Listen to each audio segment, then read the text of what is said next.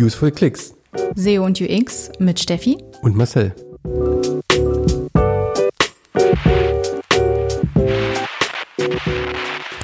Willkommen zur ersten Folge von Useful Clicks. Ich bin Marcel und SEO und Data Freelancer aus Berlin. Ich arbeite für die unterschiedlichsten Industrien, von kleinen Unternehmen bis zu Familienunternehmen, aber auch international agierende Konzerne ähm, kenne so ein bisschen beide Perspektiven. Einmal die deutsche SEO-Welt, aber auch die äh, SEO-Welt in Silicon Valley. Äh, und das Ganze mache ich jetzt mittlerweile seit zehn Jahren. Und ja, bin hier so der Zahlenverliebte von uns beiden. Ich bin Steffi, äh, Senior UX-Designerin, seit zehn Jahren äh, aktiv bei der Konzeption von Apps und Webseiten ähm, zum Thema Mobile User-Testing, Informationsarchitekturen. Aktuell arbeite ich bei der Digitalagentur Moku und beschäftige mich da vor allem mit conversion-optimierten Landing-Pages, größeren Konzernauftritten, generell bei der Optimierung, beim Konzept von AB-Tests und Usability-Tests und Checkout-Prozessen, alles, was es da so an der Oberfläche gibt und arbeite total gerne in interdisziplinären Teams zusammen. Aktuell vor allem mit dem Content Management, ähm, mit den UI-Designern, Frontend- und Backend-Entwicklern und eben auch mit Analysten und äh, SEO-Menschen. Und äh, so haben wir uns auch kennengelernt. Ähm, wir arbeiten beim Moku zusammen in verschiedenen Projekten und bringen beide Perspektiven im Rahmen unserer Arbeit zusammen. Und das Ganze wollen wir hier auch in dem Podcast machen. Und vor allem so ein bisschen schauen, dass wir vielleicht eine nutzerzentrierte strategische Ausrichtung äh, nicht nur in unseren Projekten voranbringen, was wir ja aktuell tun, sondern auch hier in dem Podcast verschiedene Themen auch divers diskutieren. Und wir werden, glaube ich, auch viel voneinander lernen. Ja, bestimmt. In dieser Folge geht es um Klicks auf Links, Hyperlinks, Linkgestaltung, Linktexte und alle anderen Möglichkeiten von Verlinkungen auf einer Website.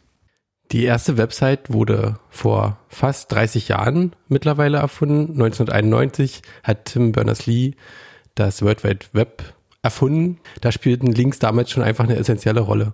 Es gibt tatsächlich noch die erste Website, die ist sogar noch erreichbar. Und wenn ihr in die Show Notes guckt, da findet ihr den Link dazu. Und wir zeigen in guten Podcast-Playern, äh, sieht man auch das Bild jetzt. Ähm, und die gucken wir uns jetzt mal zusammen an. Genau, also ich sehe eine sehr weiße Seite mit wenig Text, einer großen Überschrift. Der Text, würde ich mal sagen, ist alles Times New Roman. Eine große Überschrift, die World Wide Web heißt. Und dann so zehn Sätze und jeder Satz beginnt eigentlich mit einem blau unterstrichenen Link. Ja, ganz schön viel Links und da sieht man auch, dass es einfach das Thema war. Links war, haben, haben den Unterschied gemacht und Links haben das Web zu dem gemacht, was es heute eigentlich ist. Und deswegen ist es auch unsere erste Folge. Und ähm, wir werden das Thema aus den beiden Perspektiven beleuchten. Und ähm, was gucken wir uns eigentlich heute alles an? Wir werden über, klar, erstmal einleitend sprechen, was ist eigentlich, was sind Links? Wie kann man das machen? Welche Ziele haben wir aus SEO-Sicht, aus UX-Sicht mit dem Thema Links? Ähm, wir werden natürlich über die interne Verlinkung auf einer Website sprechen, über gute und schlechte Anker, äh, Ankertexte, über verschiedene Linkarten. Es gibt nämlich mehr, als man denkt. Ähm, werden einige Fragen beantworten, die wir so aneinander haben, sprechen. Und es geht natürlich auch nicht anders, wenn wir SEO hier im Fokus mit haben, äh, über das Thema externe Verlinkung und Backlinks und auch über die Gestaltung von Links. Und da kommen wir dann auch wieder zurück auf die blau unterstrichenen Links der ersten Webseite. Bevor wir jetzt aber ins Thema einsteigen, ähm, machen wir zunächst einen Klischee-Check. Genau. Idee ist es nämlich äh, in unserem Format ähm, aus beiden Perspektiven mal so Klischees aufzugreifen. Und mitzubringen. Und zu diskutieren, ähm, ja, ist denn da was dran oder auch nicht? Ähm, vielleicht zum Thema Links äh, aus der SEO-Perspektive. Klar, Links waren schon seit frühesten Tagen ein Erfolgsfaktor, vor allen Dingen Backlinks und so weiter. Und auch wenn es um interne Verlinkung geht, glaube das Klischee an der Stelle ist, je mehr Links, desto besser. Ich will einfach als SEO Links, Links, Links haben. Generell, um dieses Klischee kurz vorwegzunehmen und damit gleich mit dem nächsten SEO-Klischee zu antworten, es kommt natürlich immer darauf an, nicht jeder Link äh, ist gut. So ein bisschen auch ähm, wie in der Wissenschaft, wenn ich Wissenschaftler bin und Karriere machen möchte, dann schreibe ich ganz viele Paper, aber ich möchte natürlich nicht irgendwie in irgendwelchen unbekannten Magazinen veröffentlichen, sondern am liebsten natürlich auch im Nature. Und dementsprechend, je wertvoller der Link, desto besser. Ich habe ein Klischee mitgebracht, das ähm, auch weiter existiert, nämlich dass User innerhalb von drei Klicks, also auf drei Links, alle Seiten erreichen können müssen. Und kann dazu auch sagen, das spielt ja auch so ein bisschen in, äh, in das Thema, was wir gleich noch anspielen, Navigation ähm, eine Rolle, dass es tatsächlich nicht so ist oder nicht so sein muss, denn faktisch beeinflusst die Anzahl der notwendigen Klicks ähm, nicht, ob ein Nutzer zufrieden ist oder ob es, äh, ob seine Experience ein Erfolg war, sondern tatsächlich eher die Übersichtlichkeit, die Auffindbarkeit von Links und eben das auch das gezielte Platzieren von Hinweisen in Form von Links und eindeutige Linkbezeichnungen. Das heißt, äh, wenn Nutzer gar nicht erst darüber nachdenken, dass sie jetzt hier über Links hingekommen sind, umso besser. Okay, aber vielleicht abseits dieser Mythen und Klischees, die wir, denke ich, auch im ähm, Teil danach noch beantworten werden, wollen wir eigentlich erstmal nochmal ganz allgemein erklären, was sind denn eigentlich Links? Dazu vielleicht ganz kurz ein Zitat aus äh, Wikipedia. Ein äh, Hyperlink ähm, sinngemäß ein elektronischer Verweis, kurz Link, ist ein Querverweis in einem Hypertext, der funktional einen Sprung zu anderen elektronischen Dokumenten oder an eine andere Stelle eines Dokuments ermöglicht. Wenn der Hyperlink ausgeführt wird, ist auch schön, wenn er ausgeführt wird, also geklickt wird, wird automatisch das darin angegebene Ziel aufgerufen.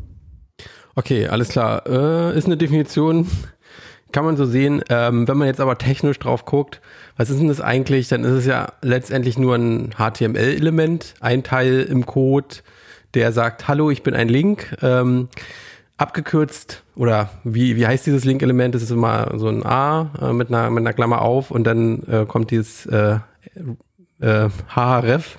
Href. Href. Gibt auch irgendwie Tool-Anbieter, die so heißen, aber das ist prinzipiell so sieht das im ähm, Code dann aus. Und dieser Tag hat natürlich auch eine ganze Menge an ähm, Optionen, die man da definieren kann. Ähm, man kann ihn natürlich sagen, welche, welche Sprache es ist, wo er was öffnen soll.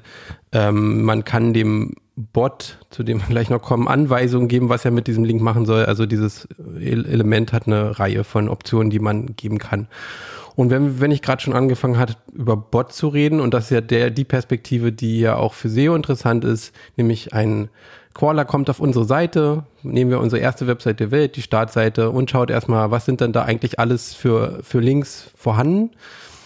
Ähm, ja, das, die guckt er sich an, sammelt die Links raus und schmeißt die in seinen Backlog, um die dann später äh, auch zu crawlen. So geht ein Crawler quasi durch eine Website. Einfach hangelt sich von Link zu Link schaut äh, und kommt dann später und holt dann auch die Seite komplett. Und man kann diesen Bot, der diese Seite äh, sich anschaut, auch Informationen mitgeben, was er eigentlich mit diesem Link anfangen sollen. Deswegen gibt es da so ein Link-Element, das heißt rel.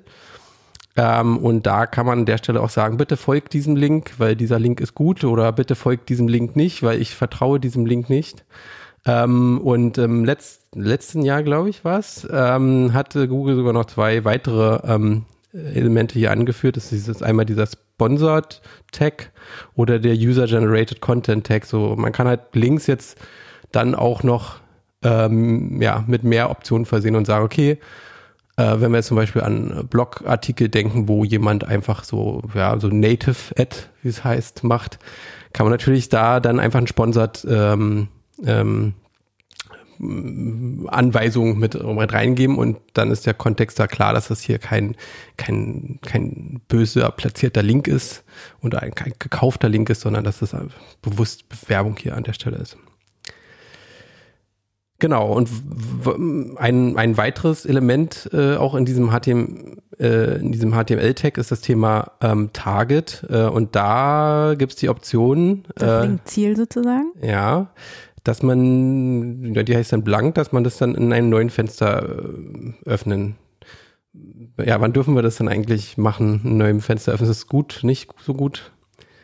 Aus Nutzersicht ist es in dem Fall gut, wenn es sozusagen sich eher um, um ein begleitendes Thema, ein weiterführendes Thema vielleicht handelt, ähm, was sich dahinter verbirgt, so dass es ähm, klar ist, dass ich vielleicht vergleichen kann, dass ich zwischen den Tabs springen kann. Mobile haben wir natürlich immer so ein bisschen das Problem, dass manche Nutzerinnen ähm, immer noch nicht wissen, wie man zwischen Tabs wechselt. Also ich glaube, wenn es sich um eine interne Seitenverlinkung handelt, würde ich sie nicht in einem neuen Tab öffnen lassen. Alles, was externe Verlinkung vielleicht angeht oder weiterführende Verlinkungen, dann schon. Okay. Ähm, wir sprechen ja jetzt, also wir reden ja jetzt Deutsch und wir bewegen uns viel im deutschsprachigen Raum. Äh, Gibt es denn eigentlich internationale Besonderheiten, was das Thema Links oder dieses Link-Element angeht? Aus Nutzerperspektive sagen, würde ich sagen, nein. Außer natürlich, wenn wir jetzt Sprachbesonderheiten und Leserichtungsbesonderheiten haben. Aber ansonsten gelten, glaube ich, alle unsere Empfehlungen oder die Arten von Links in allen Sprachen. Genau, wir werden jetzt nämlich ähm, im weiteren Verlauf natürlich auch über Best Cases und vielleicht Sachen sprechen, die man nicht so unbedingt äh, im Umgang mit Links machen sollte. Welche Ziele haben wir denn überhaupt mit dem Thema Verlinkungen? Ja, aus, aus SEO-Perspektive sind einfach Links ein ziemlich großer Hebel in der Optimierung. Wenn man es bildlich spricht, wenn ich jetzt in einem Laden komme, in einem Möbelladen komme und äh, habe in diesem Möbelladen meine unwichtigsten Produkte auf der ersten Etage und meine wichtigsten Produkte auf der achten Etage. Ist vielleicht nicht so ganz ideal. Ähm, deswegen möchte man aus SEO-Sicht möglichst seine wichtigsten Seiten möglichst viel gut und nah an der Startseite verlinkt haben. Man möchte auf seinen wichtigsten Seiten einfach viele wichtige Links haben, sowohl was die interne Verlinkung angeht, als auch was die externe Verlinkung angeht.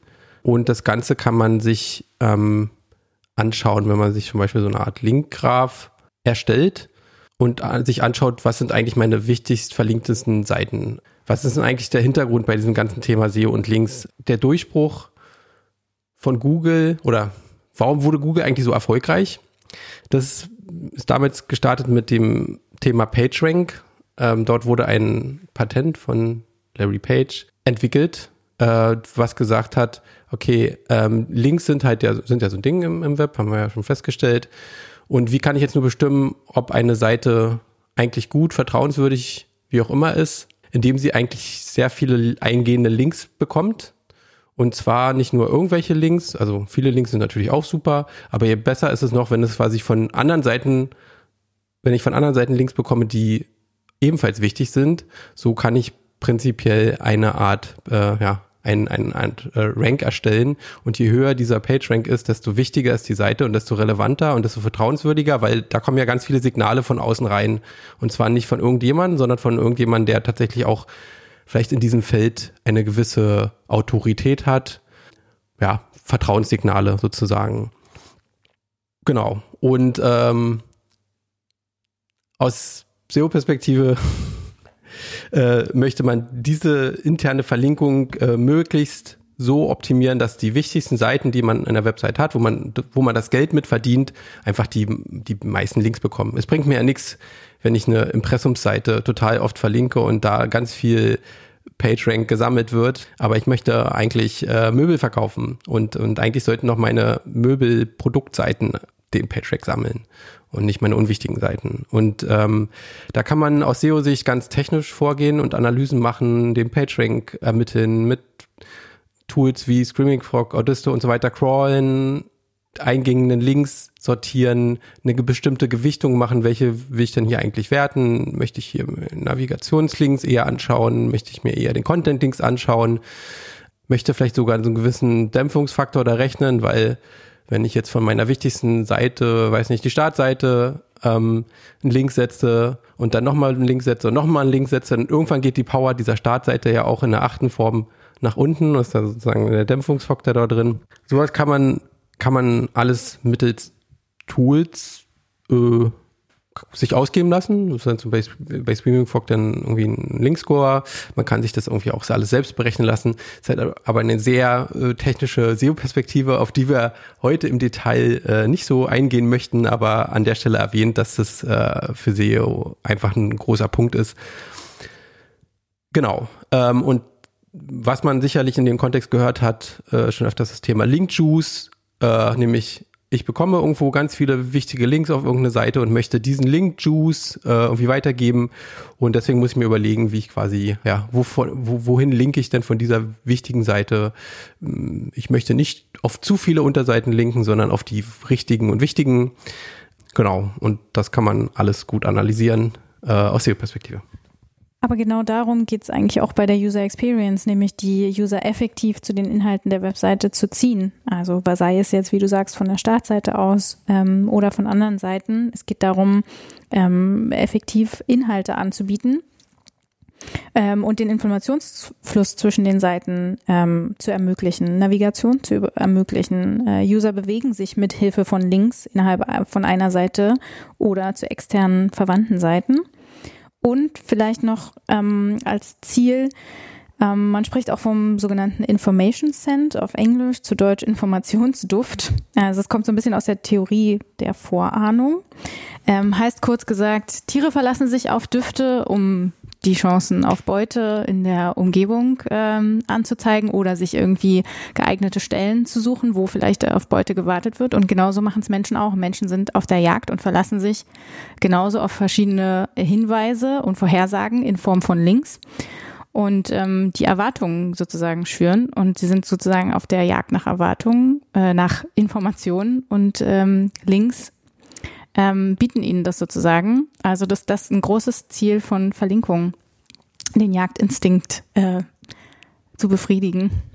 Da sind, wir, da sind wir ja schon wieder beim Thema Klischees.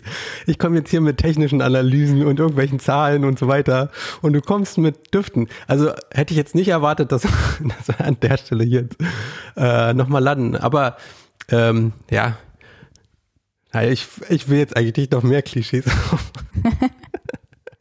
Okay, dann lass mich noch einen äh, letzten, ein letztes Ziel sagen. Also tatsächlich ist es auch das Ziel von guten Verlinkungen und guten Links, dass die Nutzer so wenig wie möglich den Browser-Back-Button äh, benutzen, weil das nämlich einiges über schlechte Verlinkungen auf der Website aussagt.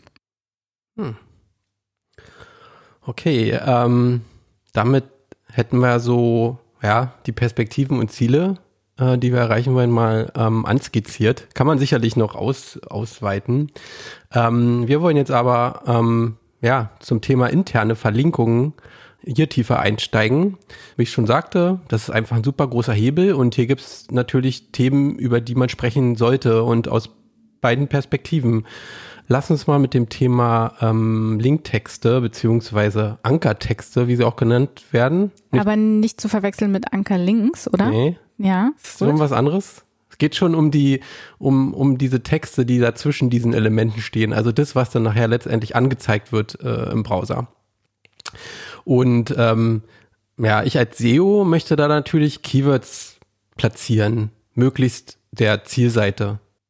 Und auch aus Nutzersicht ist das gar nicht so schlecht, denn äh, tatsächlich ist auch ein Mythos, dass ähm, Nutzer Webseiten eben nicht Wort für Wort lesen und damit auch Linktexte nicht Wort für Wort lesen. Die meisten Nutzer ähm, schauen sich tatsächlich die ersten zwei Wörter eines Links genau an und wenn die zwei Wörter dann, wie du sagst, die entsprechenden äh, Keywords sind, umso besser. Vielleicht noch ganz kurz, was ist ein Keyword? Keywords sind das. In, Kurz, bitte, in Kurzfassung. Leute suchen nach Themen auf Google ähm, und das sind die sogenannten Keywords. Und wenn wir Seiten erstellen, dann möchten wir für eine Seite ähm, oder für ein Keyword möglichst eine passende Landingpage bereitstellen. Okay, also um nochmal darauf zurückzukommen, ähm, wie Linktexte aussehen. Also mehr zu ist kein Keyword, weiter lesen ist auch kein Keyword oder ähm, jetzt besuchen oder gehen Sie zu, sind keine Keywords, ne? Hier also klicken. das sind genau hier klicken Füllwörter, die wir nicht am Anfang eines Textlinks brauchen. Und die sind aber so verbreitet. Es gibt tatsächlich, also wir reden jetzt tatsächlich ja nicht mal über die guten, sondern ja gerade über die schlechten ja. Linktexte. Ja. es, ähm, ich, äh, wir haben ein Beispiel mitgebracht, wenn ihr jetzt wieder schaut als Kapitelbild.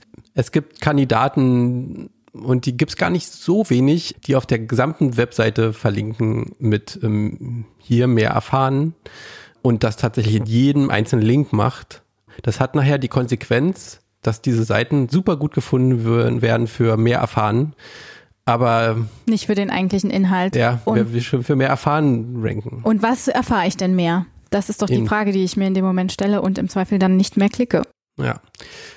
Ja, ähm, sollte man nicht machen. Leider gibt's da auf CMS-Seite auch viele Beschränkungen. Äh, man muss sich da so ein bisschen durchkämpfen. Es gibt einfach bestimmte Module, auch, auch WordPress hat damit zum Beispiel zu kämpfen oder äh, andere Systeme, die einfach mal einen Standard-Linktext setzen mit mehr erfahren. Will man einfach nicht haben, man, man möchte da was Gutes machen. Und wie wir erfahren haben, ist es ja aus beiden Perspektiven cool. Das glaube ich tatsächlich nicht nur ein SEO-Thema da, sondern da kann man auch von der User-Seite argumentieren. Ähm, aber was, was sind jetzt eigentlich gute äh, Linktexte? Ähm, aus aus SEO-Sicht ist irgendwie so ein Klassiker, wo Linktexte sehr massiv nah an dem eigentlichen, an der eigentlichen Kernseite, die dahinter verlinkt wird, äh, sind, ist, ist Wikipedia. Wikipedia, da, da, da finden einfach, da sind generell sehr viel Links. Und wenn, dann funktioniert es jetzt so ein bisschen wie ein Lexikon, wenn man, weiß nicht, einen Artikel irgendwie über Marketing erwähnt, dann, ja, dann steht da im Linktext einfach Marketing und Links zu der Marketingseite kommen von überall her und da steht immer Marketing.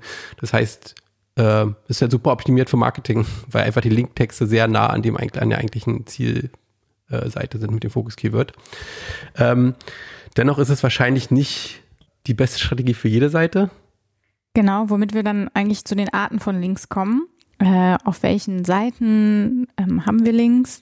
Oder wir, wir bleiben noch kurz bei den Textlinks, weil ich, also ich, ich glaube schon, dass wir da nochmal ganz kurz ähm, drüber sprechen sollten. Apropos sprechen, Linktexte sollten möglichst sprechend sein ähm, und sollten, sollten was über die Zielseite verraten, nämlich was finde ich denn dort? Wenn ich draufklicke, dass meine Erwartungen erfüllt werden, oder? Genau, das ist dieser Informationsduft. Was äh, verbirgt sich dahinter und was kann ich erwarten und ist es vielversprechend? Und ähm, ja, wenn wir eine Tonschuh-Kategorieseite meinetwegen haben, ähm, dann sollte man vielleicht einen Linktext nehmen, der sprechend heißt hier, ähm, nicht hier, sondern Tonschuh kaufen und ähm, ja, weil es vielleicht auch das Keyword ist, weil es darüber verrät, was man eigentlich auf der Seite dann auch machen kann. Und ähm, ja, wäre ein Beispiel für einen, äh, für eine gute, für einen guten Linktext. Oder vielleicht auch erstmal Tonschuhe ansehen. Dem ansehen. Moment Ja. möchte ich mir erstmal alle Tonschuhe ansehen, die es da so gibt. Mhm. Ja, ich glaube, was man da oder ja, was man sagen kann, was macht eigentlich einen guten Linktext aus? Der sollte useful sein, oder? Genau. Also ähm, übers Ziel etwas erfahren, natürlich ansprechend, nicht nur sprechend, sondern auch ansprechend sein. Und ähm, kurz vor allem. Also ich möchte keine Romane lesen müssen. Äh, und ähm, wo kommen wir später auch nochmal dazu, in der Gestaltung macht es natürlich auch einiges einfacher, je kürzer die ähm, Linktexte sind. Wie sieht's eigentlich aus, wenn wir über Buttons reden und ähm, auf, weiß ich nicht, auf, auf Seiten, es, wo es eher Richtung Conversion geht? Äh, wenn man ein Call to Action zum Beispiel als Linktext auf einem Button spricht. Dann sollte er die Aktion enthalten, auf die man callen möchte. Was der Name Call to Action tatsächlich auch sagt. Was passiert? Ja. Ja. Okay, also Linktexte unterm Strich sollten einfach ähm, weiterhelfen. Es gibt total viele verschiedene Arten von Links, über die wir sprechen wollen. Das reicht von Startseitenlinks, wir haben schon die Ankerlinks erwähnt, äh, über Paginierung, Footerlinks und so weiter. Ähm, wir wollen durch einzelne mal kurz durchhüpfen ähm, und fangen von der auf der Startseite an. Da ist ja auch der große Mythos, dass auf der Startseite möglichst alle Unterseiten direkt verlinkt sein sollten. Und damit ist oft nicht gemeint nur in einer Navigation, zum Beispiel in einem großen Megamenü, sondern tatsächlich auch auf der Seite selber. Das heißt, wenn der Nutzer über die Seite scrollt, dass möglichst alle Unterseiten erreichbar sein sollen. Aus SEO-Sicht ist natürlich super, wenn wir äh, prominent auf der Startseite, wo ja im Prinzip ja alles gebündelt wird, ähm, auf bestimmte Seiten linken, weil die können wir dadurch so ein bisschen prominenter machen. Vielleicht an der Stelle nur, wenn man dann nur auf der Startseite verlinkt, weil es gibt jetzt gerade eine Kampagne und die muss jetzt unbedingt auf die Startseite, ähm, aber wird sonst nicht verlinkt, ist natürlich dann die Startseite auch ein bisschen zu wenig. Also wenn wir wirklich, Startseite hilft, kann helfen, aber sollte nicht der Endpunkt sein, wenn es gerade eine wichtige Seite ist. Und eine Startseite wird natürlich auch immer dynamisch befüllt. Also ähm, vielleicht saisonal, vielleicht auch ähm, mit Trendthemen, Vielleicht ist es auch eine Startseite, was welche aktuelle Themen äh, spielt. Das heißt, die Links wechseln doch auch ständig, oder? Auf einer Startseite. Ja. Das heißt, es gibt mal so einen kurzzeitigen Boost und dann ist auch wieder vorbei. ja. Genau. Was, was sieht man auf der Startseite äh, noch? Ähm, und das ist so ein Thema, glaube ich, wo wir nochmal eine eigene Sendung zu machen sollten. Das Thema Navigation mhm. und Informationsarchitektur. Ja. Ähm, prinzipiell super wichtig, weil es die ähm, stärkste Waffe ist im Sinne von, hier können wir tatsächlich die Seiten platzieren und so darstellen, ähm, ja, wie unsere ähm, Informationsarchitektur ist und dementsprechend einfach auch viele Links zu den wichtigsten Seiten ähm, schicken. Reden wir als nächstes über die Ankerlinks. Genau, vielleicht was ist ein Ankerlink? Ähm, Ankerlinks werden häufig in Inhaltsverzeichnissen benutzt, aber auch innerhalb von Texten, um vielleicht gewisse Textpassagen auf Webseiten zu überspringen. Und wenn der Nutzer sozusagen auf einen Ankerlink klickt, dann scrollt er auf der Seite zu einem bestimmten Abschnitt, ähm, der diesen Ankerlink sozusagen äh, repräsentiert. Genau.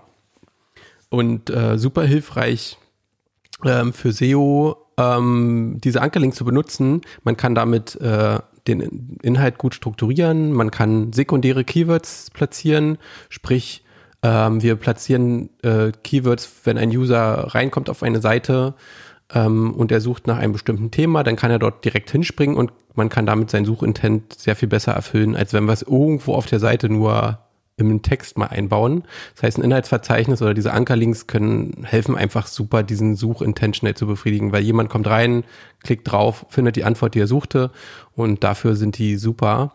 Ähm, Google hat vor ein paar Jahren angefangen, diese Ankerlinks, ähm, wenn es passt, auch mit in die SERPs, also auf die Suchergebnisseiten ähm, zu bringen und dort anzuzeigen. Ähm, ein Beispiel könnt ihr wieder als Kapitelbild sehen. Ähm, dort geht es um das Thema ähm, ähm, Party-Sponsoring. Und ein anderes Thema war Bestuhlungsarten. Das heißt, ähm, wir haben ein ein Artikel, wo wir mehrere Bestuhlungsarten beschreiben. Ich weiß, es ist ein total witziges Wort. Du musst nicht so lachen. ähm, genau, und da gibt es da sowas wie eine parlamentarische Bestuhlung, eine Bankett, Bankett, Bankettbestuhlung, äh, und so weiter. Äh, und wenn jemand wenn man Nochmal mit Ankerlinks anfangen, oder was?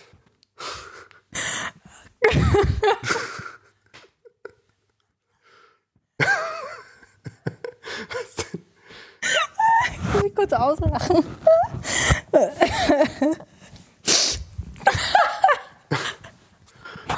Wie steige ich denn jetzt ein, um Gottes Willen? Ja, ich muss kurz runter. Eins meiner Lieblingsbeispiele, wenn es um das Thema Ankerlinks geht, ist ein Text über Bestuhlungsarten. Ähm, klingt lustig, ist auch lustig. Wir haben schon eine Menge drüber gelacht. Ähm, genau, da gibt es ein Fokus-Keyword mit das Bestuhlungsarten heißt und wenn jemand danach sucht, dann hat er einfach einen guten Überblick. Wenn jemand nach einer spezifischen Bestuhlungsart sucht, zum Beispiel Bankettbestuhlung oder Kinobestuhlung, dann möchte er nicht über alle Arten im Text äh, rüberscrollen müssen, sondern möchte an der richtigen Stelle landen. Das ermöglicht Google, indem diese Ankerlinks tatsächlich in den Suchergebnisseiten angezeigt werden. Und ähm, wir können das auf der Seite verbessern, indem wir dort ein Inhaltsverzeichnis integrieren. Und wenn er dort landet, dann kann er direkt an die richtige Stelle springen. Man sollte so auf ein paar Sachen äh, achten, wenn wir über das Thema Ankerlinks äh, reden. Einmal ist natürlich wichtig, dass es technisch korrekt ausgezeichnet wird. Ich habe irgendwie letzter Zeit Sachen gesehen, da wurden Ankerlinks äh, beziehungsweise Inhaltsverzeichnis mit JavaScript gebaut, was natürlich super ungünstig ist, weil weder Google kann das gut lesen, noch können wir dann direkt mal auf Abschnitte von außen linken, sondern das muss einfach per äh, ja, ID-Tag gebaut werden, so dass die entsprechenden Abschnitte wirklich angesprungen werden können mit dieser Raute. Ähm, ein weiterer Punkt, äh, was das Thema Inhaltsverzeichnis angeht, ähm, haben wir in letzter Zeit ja auch mal ein bisschen ausgetestet. Dass wir sagen, dass sie das Inhaltsverzeichnis relativ weit oben angezeigt wird, also vielleicht nach dem ähm, Titel und äh, einem Bild oder einer kurzen Zusammenfassung der Seite.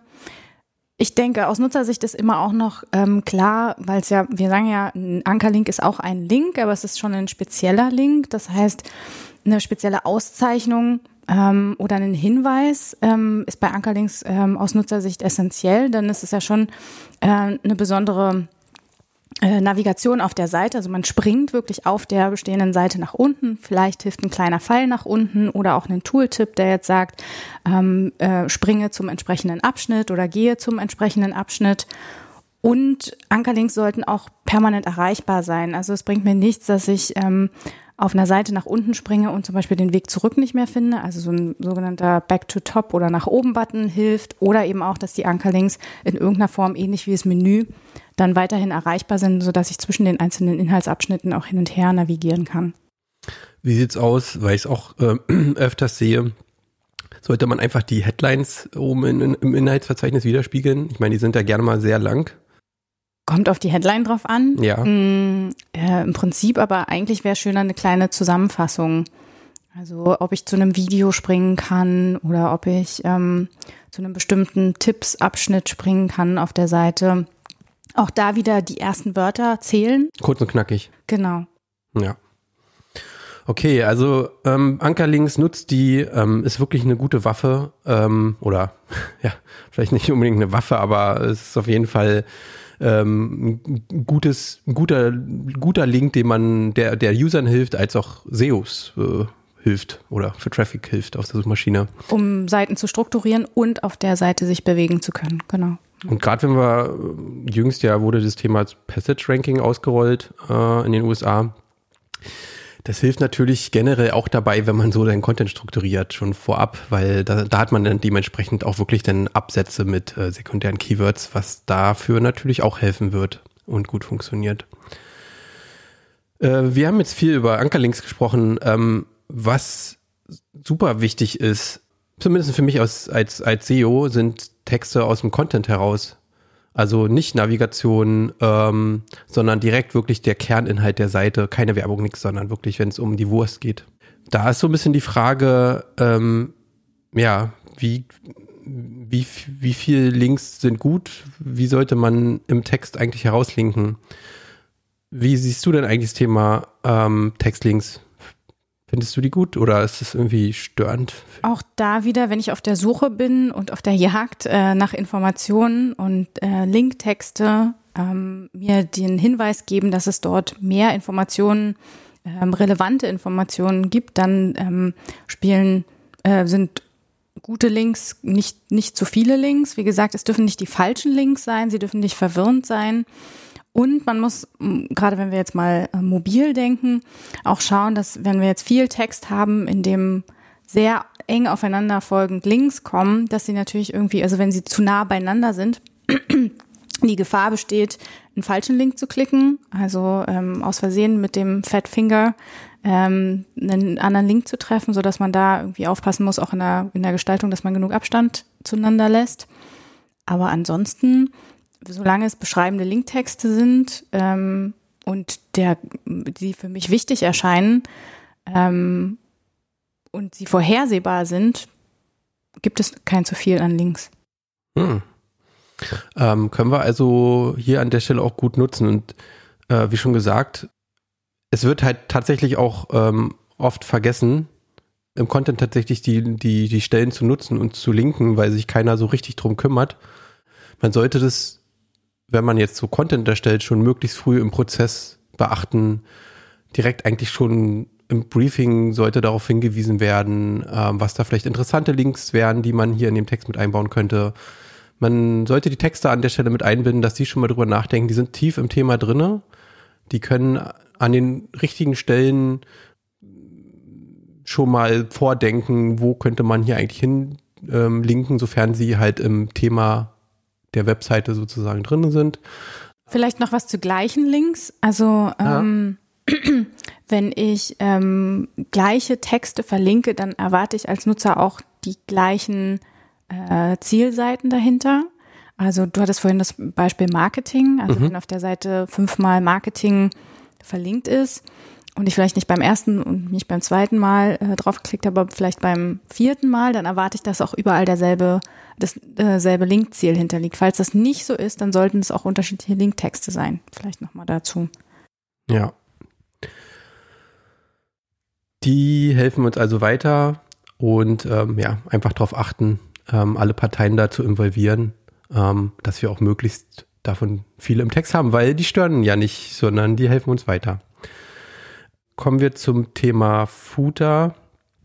Ja, welche Rolle spielen die generell als SEO? Habe ja schon gesagt, das Thema Wichtigkeit spielt eine Rolle. Ähm, der Footer ist jetzt natürlich nicht das wichtigste Element auf einer Website, äh, sondern der ist irgendwie ganz unten.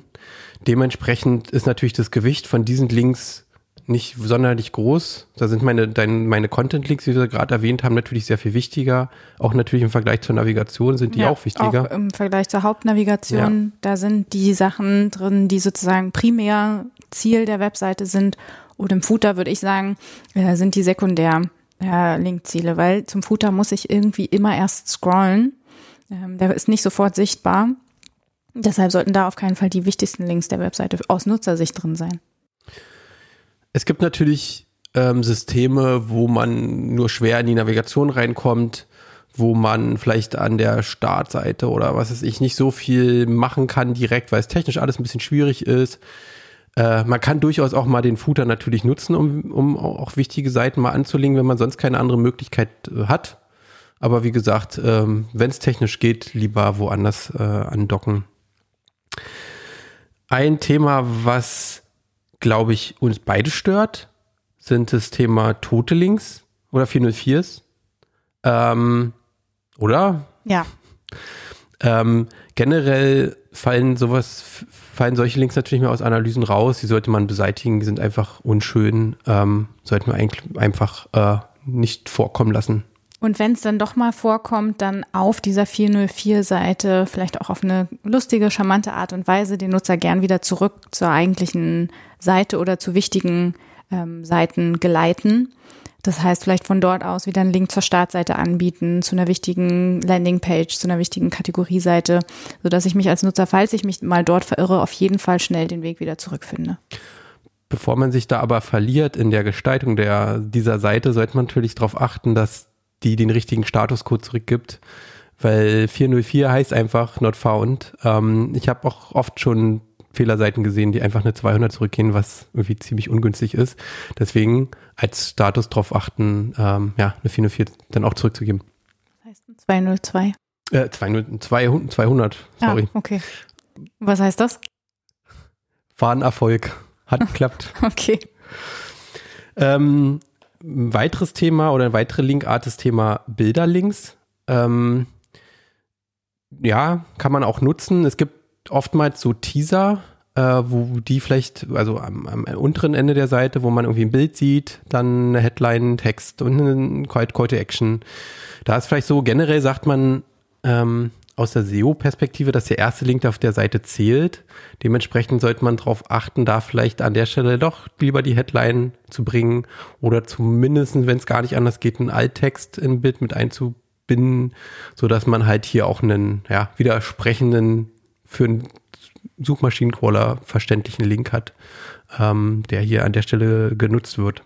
Aus Nutzersicht sind verlinkte Bilder erstmal nicht schlecht. Ähm, ich würde gerne wissen, ob das Bild verlinkt ist, indem ich irgendwie einen visuellen Effekt habe, vielleicht einen Hover-Effekt oder zumindest mal, dass meine äh, Maus, wenn ich denn eine Maus am Desktop benutze, ähm, äh, sozusagen das anzeigt. Im Mobile ist es nicht schlecht, wenn ganze zusammengehörige Elemente zusammen verlinkt werden. Also ich nicht sozusagen so ein kleines Trefferfeld nur brauche, um sozusagen auf die Seite oder auf den Link zu klicken. Mhm. Aber durchaus ein Bild anzumoderieren ähm, mit einer Headline ist auch da wieder hilfreich. Eine weitere Art von Links, die man häufiger zum Beispiel in Shops sieht, äh, ist das Thema so Paginierung. Also ähm, wenn man ganz, wenn man zum Beispiel Kategorieseiten hat und verschiedene Produkte und ähm, man kann nicht alle auf einer Seite zeigen, dass man dann mehrere Unterseiten hat und die sind dann mit ein, zwei, drei unten äh, gekennzeichnet. Ähm, da vielleicht der Punkt, also was man ja auch ganz häufig sieht, ist das Thema, also anstatt dieser Paginierung mehr laden. Äh, was hältst du davon? Prinzipiell, was denn mehr laden? Wie viele mehr laden? Also auch da wieder mehr laden, äh, viel zu allgemein. Äh, lädt er jetzt zehn Produkte mehr? Welche Produkte? Also das hilft einem in dem Moment nicht und vor allem die Orientierung fällt schwer, wenn dann die sozusagen die mehr geladenen Artikel erscheinen. Wo war ich denn davor? Wie komme ich wieder zu dem Punkt zurück, an dem ich eigentlich war? Also die Orientierung ist schon dadurch erschwerter, als wenn ich weiß, okay, ich war jetzt gerade auf Seite drei der Suchergebnisse oder wie auch immer. Zur Not kann ich dann ja immer noch meinen Back-Button wieder benutzen oder halt auf, auf die Seite einfach über die Paginierung zurückspringen. Abgesehen davon ist tatsächlich auch die Frage zu stellen, ähm, man klickt vielleicht die erste Seite an, die zweite, vielleicht noch die dritte. Aber wenn man noch tiefer geht, vielleicht, ähm, vielleicht hat man doch äh, einfach zu viele Produkte oder die Kategorie ist zu unspezifisch, wenn man zu tief in die Paginierung reingehen muss als User.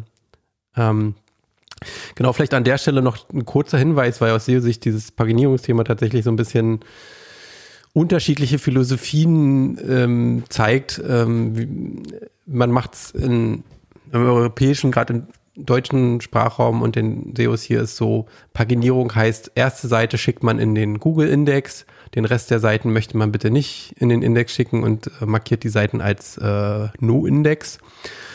Was so ein bisschen den Effekt hat, ja, wir haben einen super aufgeräumten Index äh, in Google und wir landen nicht aus Versehen auf Seite 40 oder so äh, aus Google herausgesucht und man sieht nicht nur, man sieht nicht einen Müll an verschiedenen paginierten Seiten in Google, sondern man hat da irgendwie ganz klar aufgeräumt. Andererseits wird dann aber auch gesagt oder beziehungsweise ist es auch so, wenn du aus Seiten links, die no Index sind, dann zählen diese Link nicht für den PageRank. Das heißt, an der Stelle werden die zum Beispiel Produkte von diesen Seiten, diese Links zählen dann prinzipiell nicht mehr für den PageRank. Ähm, dementsprechend gibt es die andere Philosophie, die vielleicht eher aus den USA gehegt und gepflegt wird, das Thema alle Seiten aus der Paginierung in den Index schicken. Google weiß schon und weiß schon und kann die richtige Seite raussuchen. Ähm, was aber dazu führt, dass man dann teilweise wirklich ein äh, Bloat an verschiedenen Seiten, nicht relevanten Seiten im Index hat und den, ja, den, den Index oder ja, den Index damit ziemlich aufbläht und da einfach unwichtige Seiten drin sind. Zwei unterschiedliche Philosophien. Ich glaube, so aus, aus der User-Sicht würde ich jetzt vermuten, möchte ich als, möchte ich schon auf meine Hauptkategorie springen oder auf meine erste Seite und nicht irgendwie auf Seite 40 oder was denkst du dazu? Weil in der Fakt, also in der Praxis ist halt einfach so, man kann aus Versehen äh, auf Seite, auf Unterseite 40 springen, wenn Google meint, das ist jetzt die beste Seite. Wenn die Paginierung gut gemacht ist und ich schnell zu Seite 1 komme okay. oder zumindest sehe, ist Seite 40 in der Mitte, ist es das letzte, ist es die letzte Seite und ich sozusagen schnell wieder da wegkomme, finde ich jetzt nicht dramatisch. Kommt natürlich auf die Relevanz der dargestellten Produkte dann an auf Seite 40. Ja, lässt sich halt immer ein bisschen schwer kontrollieren dann, ne? Was ist denn mit ähm, Paginierung in Bildergalerien? Also man hat ja auch ganz oft ähm, Bildergalerien mit äh, Texten darunter und dann darf man sich sozusagen durch 20 Bildergalerien durchklicken. Don't get me started. Äh, das ist wirklich das Letzte. Da kann ich tatsächlich nur als frustrierter User sprechen dass sowas noch funktioniert, finde ich schon frech. Ich weiß nicht, also ähm, man sieht es ja ganz häufig so, inspirativer Content wird ja so aufbereitet, aber ich, ich finde es mega frustrierend und ich äh, hoffe, dass das eigentlich auch bald verschwindet. Aus Nutzer sich genauso dämlich. Also, ja. Ähm, weitere Linkart, die wir nochmal besonders, äh, gesondert besprechen, das Thema externe Links. Ähm, ähm, sollte man natürlich an passenden Stellen auch einbauen, wenn es einfach Sinn macht im Content. Man kann nur nach extern linken, das tut keinen weh. Ähm, und es hilft manchmal ja sogar weiter, gerade wenn wir das Thema Linklisten denken oder ähm, man möchte jemanden ein Angebot zeigen, äh, wie finde ich einen Sponsor für meine Party oder ich möchte einen spezifischen Sponsor haben, ähm, dann kann ich natürlich hier irgendwie eine Linkliste anbieten und kann sagen, hier kriegst du zu Marke XY, kommst du zum Sponsorenformular oder äh, hier zu dem Unternehmen und damit helfe ich dem User eigentlich weiter und habe damit unterm, unterm Strich einfach bessere Möglichkeiten für den Inhalt auch zu ranken. Da wäre nur schön, äh, einfach der Unterscheidbarkeit halber, das an- und abzumoderieren. Also zu sagen, jetzt hier weitere Quellen oder weitere Seiten, auf denen Sie Informationen finden oder aber den Link selbst optisch zu kennzeichnen. Ähm, sagen wir mal mit einem externen Link-Icon nochmal den Unterschied klar zu machen, ob ich jetzt sozusagen aus der Seite zu einem externen Anbieter raushüpfe oder ob ich auf der Seite selber bleibe. Ich glaube, das ähm, kann man auf verschiedene Art und Weisen machen über eine Headline, gerade wenn du von Linklisten sprichst oder wenn es Inline-Links sind, Quellenangaben und so weiter, dass man es auch davor schreibt. Wir haben ja noch ein Thema. Was sind bitte Swipe-Up-Links? Die These habe ich mal aufgestellt. Swipe-Up-Links sind ähm, Links, die ich vor allem in Social Media finde und da auch nur freigeschaltet für wichtige Menschen, die mehr als 10.000 Follower haben. Die dürfen in ihren Stories sogenannte Swipe-Up-Links verwenden. Das heißt, externe Seiten verlinken aus einer Story heraus. Also stell dir vor, du bist ein Influencer, du möchtest eine äh, wunderschöne Tasche bewerben und sagst, den Link zur Tasche findet ihr im Swipe-Up-Link und dann ist es nicht mehr die klassische Klick-Geste, die auf einen äh, oder Tab-Geste, die auf einen Link ausgeführt, sondern tatsächlich das ähm, nach oben swipen öffnet äh, deinen Browser, deinen mobilen Browser und öffnet den ähm, hinterlegten Link. Meine These, dass es irgendwann keine Klicks mehr auf äh, Links gibt, sondern nur noch diese Swipe-Ups, zumindest mobile. Ich hoffe, dass die nachher bloß nicht wieder irgendwie mit JavaScript oder was weiß ich ausgelöst werden, sondern wir haben ja über das Link-Element gesprochen. Das sollten wir bitte auch nutzen. Das ist einfach. Am Ende ist es auch ein Linktext, der heißt einfach nur Swipe Up mit einem äh, Dach, also mit so einem mhm. kleinen Pfeil nach oben, der sozusagen da auch aktiviert, nach oben zu, äh, zu wischen. Ist auch ein Linktext. Sollte man vielleicht auch mal überlegen, ob das der passendste Linktext ist, sondern einfach vielleicht auch zu sagen, jetzt Tasche kaufen oder ja. zur XY-Markentasche. Das bringt man nachher wieder für Swipe ab. Ja. ähm, ein Thema oder eine Frage ist eigentlich, sind Links immer gleich viel wert? Wir hatten es schon mal angeschnitten, Footer-Links versus Content-Links, dass natürlich da irgendwie Content-Links an der Stelle mehr wert sind. Ich glaube, die These, die da so im Raum steht, ein Link ist dann nutz oder wertvoller, wenn er von echten Nutzern geklickt wird. Und lass die Nutzer nicht nach der Link-Interaktion auf der Seite suchen. Also, weil weiß ich denn, ob ein Footer, im Footer sind ja auch oft Gestaltungen so, dass ich gar nicht sehe, dass es Links sind, weil sich die Gestaltung einfach ähm, vielleicht von der abhebt im Content-Bereich. Also, wenn Links im Content-Bereich konsistent gestaltet sind, müssen sie im Footer nicht genauso aussehen. Also, da ist es vielleicht dann schon mehr wert, weil ich es erkenne, dass es ein Link ist. Das Thema Gestaltung spielt etwa auch eine Rolle beim Thema Links. Ähm, vielleicht an der Stelle, ja, vielleicht, das ist e-, eher ja ein Design-UX-Thema eigentlich, aber uneigentlich auch nicht, weil es gibt schon ein Patent ähm, von Google, das Random beziehungsweise das erweiterte Reasonable Surfer Patent, wo genau solche Unterscheidungen gemacht werden, nämlich zu gucken, wie ist ein Link eigentlich gestaltet und wenn er nämlich unauffällig, kleiner, grau, hellgrau gestaltet ist, dann ist er vielleicht gar nicht so wichtig, weil es dem User gar nicht so angezeigt wird. Dementsprechend an der Stelle guckt auch eine Suchmaschine technisch drauf, wie so ein Link gestaltet ist und deswegen spielt es ja wohl eine Rolle. Ähm, genau, dazu sprechen wir aber später, glaube ich, nochmal ganz kurz.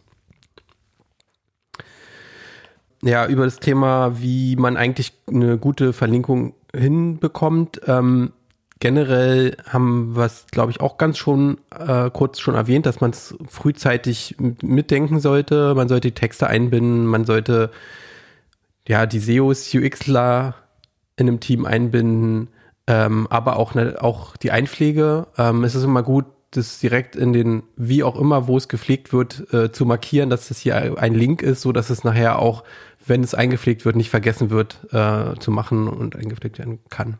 Und vielleicht da noch ganz wichtig, wenn es technisch möglich ist und es sollte es sein, Tooltips zu pflegen, ähm, dann sollten wir das auch aufgrund äh, von Barrierefreiheit, was übrigens nochmal ein ganz tolles äh, Thema für eine nächste Podcast-Folge wird, äh, mit berücksichtigen. Tooltips von links sind sozusagen die kleinen Helfertexte, die angezeigt werden, wenn ich äh, mit der Maus auf einen Link hovere, also sozusagen drauf bin, dass dann sagt, äh, dieser Link öffnet neue Seite, dieser Link öffnet ein Video, dieser Link springt äh, zur Pressemitteilung, einfach ähm, die sozusagen die Richtung auch nochmal angibt des Links. Also gerne mitpflegen. Abgesehen von dem, was wir vielleicht bei der Content-Erstellung berücksichtigen, ähm, sollten wir auch an generelle Elemente denken, ähm, zum Beispiel an Teaser oder Crosslinks, die wir ganz bewusst setzen am Ende der Seite. Ähm, dafür kann man auch Regeln erstellen. Das ist natürlich immer so die, die Frage, wie die Regeln nachher, wie sinnvoll die Regeln nachher eingehalten werden, weil wenn sie nur irgendwie sagen, link mal bitte dreimal zu einer Kategorieseite, das an, an der Stelle vielleicht aber gar nicht so sinnvoll ist, dann hilft es natürlich irgendwie unterm Strich vielleicht auch nicht weiter. Ähm, aber generell ist, glaube ich, schon ganz gut, so ungefähr eine Idee zu haben, wo man, oder ja, so ein, ein Konzept zu haben, sage ich mal so, ähm, wohin man, wohin man linken möchte. Und da kann man durchaus, glaube ich, auch Regeln aufstellen, aber sollte dann mit der Realität auch äh, leben und zurechtkommen und vielleicht auch QS drauf machen äh, ob das Ganze dann so funktioniert, wie man sich das vorgestellt hat. Ähm, auch wenn man neue Inhalte erstellt, ist ja mal so ein Thema, ähm, dass man vielleicht bei nach einem Relaunch hat man eine super gute Verlinkung ähm, aller Inhalte untereinander, aber wenn man so einen neuen Inhalt erstellt, dann ist der ja erstmal da und wenn er nicht direkt irgendwo in der Navigation ist, dann fehlen da vielleicht auch nochmal so die kontextuellen Content-Links. An der Stelle auch direkt, glaube ich, sowas kann man direkt beachten bei der Texterstellung. Ähm, dass man schon vordenkt und sagt, okay, das wären noch hier tolle Orte, geht mal bitte an die alten Artikel nochmal ran und linkt auch bitte rüber, ähm, weil das dazu beiträgt, dass dieser Inhalt nachher auch gut eingebettet ist und auch gut äh, Link Power oder PageRank sammelt. Ja, äh, weiterhin glaube ich, ist es gut, Texter, Redakteure oder wer auch immer ähm, da mitwirkt in der Content-Erstellung ähm, zu schulen, zu sagen, worauf, was sind gute Linktexte, wie oft sollte man verlinken. Also ganzen Themen, die wir gerade so besprechen, glaube ich, ganz gut alle da so ein bisschen zu involvieren. Ähm, ja, weil das, das kommt jetzt nicht von allein, sondern man muss schon dafür so, man muss darauf achten und äh, so ein bisschen Sensibilität und Übung auch ähm, Genau, Nutzer, also alle sagen immer, der Userflow zwischen der Webseite, zwischen den einzelnen Seiten ist so wichtig. Ja, da müssen wir uns auch darum kümmern, dass der Nutzer sich bewegen kann von den einzelnen Seiten zu den anderen Seiten via Links. Und es gibt ja so, wenn man so gerade über große Webseiten spricht, dann gibt es vielleicht so eigene Bereiche. Es gibt irgendwie einen Blog und dann gibt es vielleicht irgendwie einen E-Commerce oder einen Shop-Bereich auf einer Seite. Und oftmals bewegen sich die Teams teilweise ja nur innerhalb dessen da, glaube ich, sollte man auch so eine Sensibilität herstellen. Was wollen wir denn eigentlich mit der Webseite erreichen? Wenn wir jetzt hier einen Shop haben, dann sollten wir natürlich auch irgendwie unsere wichtigsten Kategorieseiten und PDPs mit anlinken und nicht nur die äh, Produktdetailseiten. Ja, danke. Ähm, sondern äh, nicht nur unsere Blogartikel, weil wir uns hier in dem Blogkosmos äh, bewegen. Ähm, genau.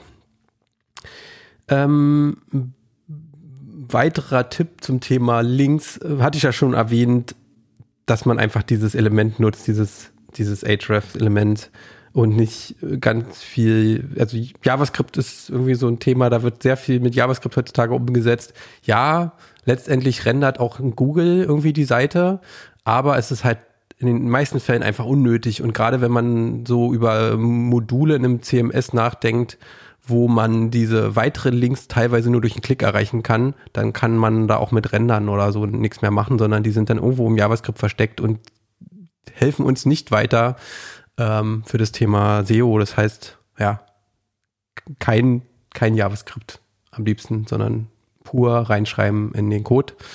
Ähm, gibt natürlich das Thema Linkmaskierung, wo man vielleicht auch gerade damit arbeitet und sagt, okay, man versteckt hier was so, weil man hat, man hat seine wichtigen Seiten und man möchte andere unwichtige Seiten nicht zeigen, aber man muss sie politisch zeigen und so weiter. Da kann man mit Linkmaskierung arbeiten. Aber an der Stelle ist halt die Frage, will man da wirklich mit Linkmaskierung arbeiten oder ist einfach die Informationsarchitektur nicht richtig?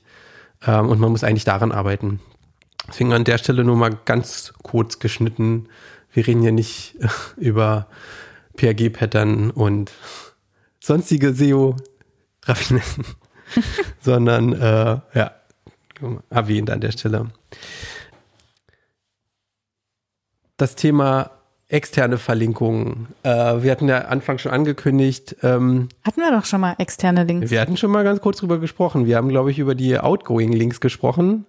Ähm, dass die, dass da mal so ein Fragezeichen ist, sollten wir denn rauslinken? Es gab, äh, gab ja so ein großes deutsches Magazin, was irgendwie so überhaupt gar keine Links nach außen gesetzt hat, aus Prinzip einfach nur, weil man, warum soll denn der User rausgehen? meine, darüber haben wir schon gesprochen. Man soll es einfach nutzen, wenn es sinnvoll ist. Mhm. Und das können wir, glaube ich, einfach machen.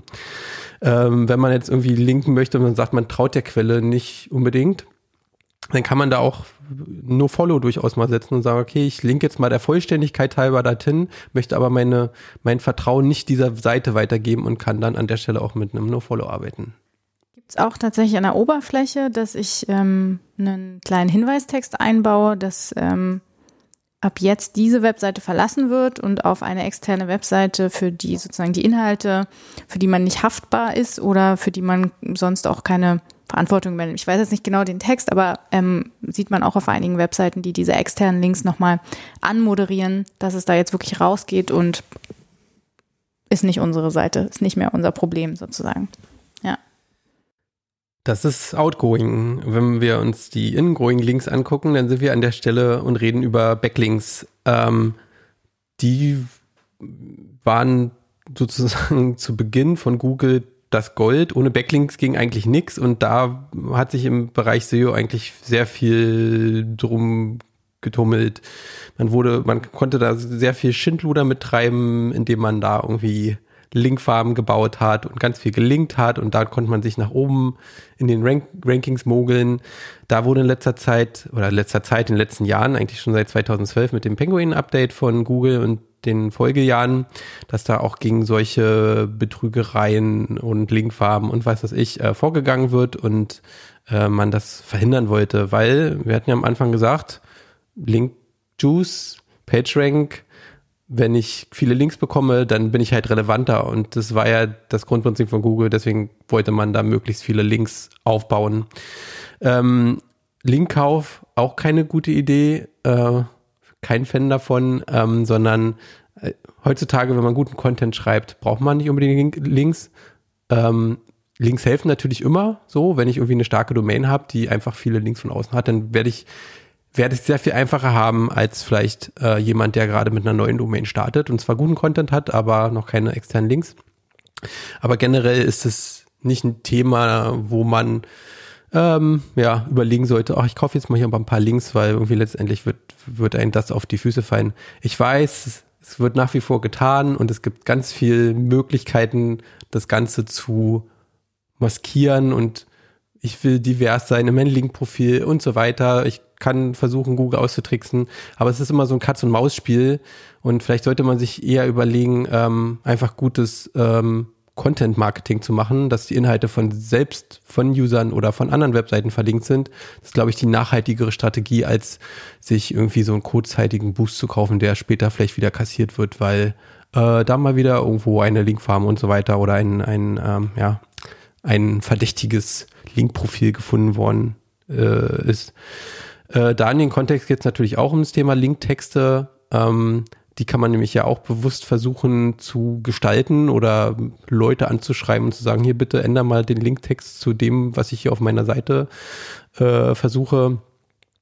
Aber ähm, ja, das Thema Backlink SEO kann man nicht wegdenken. Wir wollen jetzt an der Stelle es nur der Vollständigkeit halber nennen ähm, und sagen, ja, der Content kann auch, äh, auch gut für sich stehen, wenn wir schon eine gute Domain und gerade oder eine, eine, starke Marke haben, dann definitiv ähm, sollten wir uns erstmal auch auf die guten Inhalte konzentrieren und dass alles gut auf der Seite selbst verlinkt ist. Ja, ähm, kommen wir zum Schluss nochmal zum Thema Gestaltung. Wir haben es an verschiedenen Stellen aufgegriffen. Ja, also ganz am Anfang mit der ersten Webseite, der blau unterstrichene Link. Es ist tatsächlich so, dass es immer noch gut ist, ähm, Links deutlich zu kennzeichnen, deutlich aus vom, vom Text ähm, abzuheben. Man kann da noch ein paar Sachen beachten, dass vielleicht ähm, andere Texthervorhebungen nicht mit äh, der Link-Hervorhebung kollidieren. Das heißt, wenn man zum Beispiel ähm, Teile in seinem Text äh, durch Fettungen hervorheben möchte, dann ist es vielleicht eher nicht ratsam, auch den Link zu fetten, sondern ihn vielleicht dann nur zu unterstreichen oder in einer anderen Farbe darzustellen, sodass da gleich eine Unterscheidbarkeit hergestellt werden kann. Generell, du hattest es vorhin ja auch schon angesprochen, dass Google mittlerweile auch auf die visuelle Darstellung und auf die Größe von Links ähm, äh, reagiert auch da so ein bisschen vielleicht die optische Wichtigkeit von Links, also das Prinzip der Nähe, also ähm, bestimmte Dinge, die äh, nah beieinander sind, werden oft als zusammenhängende Kategorie wahrgenommen. Also das, was wir vorhin auch schon hatten, ein Teaser, der optisch aus einem verlinkten Bild, einem verlinkten Text und einem Textlink besteht, ähm, dass der schon irgendwie wichtiger ist als vielleicht ein normaler Textlink. Ähm, wichtig ist hier eigentlich, glaube ich, auch ähm, ganz klar zu sagen, die Konsistenz. Also, dass Textlinks überall gleich aussehen, plus vielleicht noch das unterscheidende Merkmal haben, dass es ein externer Link ist oder der wird anders anmoderiert. Vielleicht auch über das Design und die Farbe den Nutzer wissen lassen, auf welchen Link man bereits geklickt hat, sodass da auch ähm, keine Verwirrung entstehen oder ich genau weiß, okay, welche Pfade bin ich denn schon entlang gegangen. Und ansonsten ähm, hatten wir noch das Thema Animation. Wollen wir eigentlich die blinkenden äh, Links mit Mauszeiger zurück, die ganz klar sagen, klick mich, äh, klick hier. Ich glaube, das haben wir auch schon geklärt, indem wir sagen, ähm, der Link muss einfach sprechen für sich und dann brauche ich auch keine zusätzlichen animierten äh, Links. Ja, Hilfe. Ja, wir haben noch das Thema, ob wir Links auspunkten können an einer gewissen äh, Stelle. Also wir haben vielleicht bei Call to Actions, wenn ein Redakteur sich doch übernimmt und der Textlink zu lang wird, dass dann ähm, automatisiert ausgepunktet wird. Wie, wie steht der Bot dazu? Liest er den dann aus? Aus Nutzersicht sind ausgepunktete Links natürlich doof, weil ich kann nicht mehr lesen, wohin ich dann klicke. Naja, also wenn wir, wenn das mehr erfahren abgeschnitten ist, dann habe ich da natürlich nichts gegen, deswegen. Wird sie aber nicht, weil es ja meistens am Anfang steht, leider. Ja, dann ist natürlich ungünstig. Es kommt drauf an, Steffi. ich glaube, man sollte so ein Konzept haben, dass die einfach funktionieren. Und wenn man halt Buttons hat, die eine bestimmte Begrenzung haben, dann müssen die einfach funktionieren. Ansonsten hat man vielleicht eine Fallback-Variante oder so, die zur Not greift. Genau, also in der Gestaltung denke ich, dass dem Call to Action zum Beispiel genug Raum gegeben wird und dass man dann auch mit einem kurzen, knackigen Verb durchaus sagen kann, wo der Link hinführt. Okay, wir haben jetzt eine Menge über Links äh, gesprochen. Äh, wir können an der Stelle, haben wir, haben wir euch einen Überblick gegeben. Es gibt tausende Themen, die man noch tiefer äh, reingehen kann. Man kann allein über das Thema interne Link-Analyse Stunden füllen. Wir könnten bestimmt auch noch Copywriter befragen zu den besten Verben auf Call to Actions oder generell auf Teaser-Links. Aber das wollen wir heute nicht machen, sondern wir wollen jetzt hier an der Stelle einen Schlussstrich machen, die Sendung beenden und ähm, sagen danke, dass ihr zugehört habt. Bis zum nächsten Mal. Wir freuen uns über Feedback. Geht einfach auf unsere Website und hinterlasst Kommentare, wenn ihr Feedback habt. Es gibt bestimmt einige Dinge, die ihr ganz anders seht. Wir haben uns um Kopf und Kragen geredet. Definitiv. Und wir freuen uns über eine positive Bewertung auf iTunes und freuen uns auf die nächste Sendung. Bis ganz bald. Tschüss. Ciao.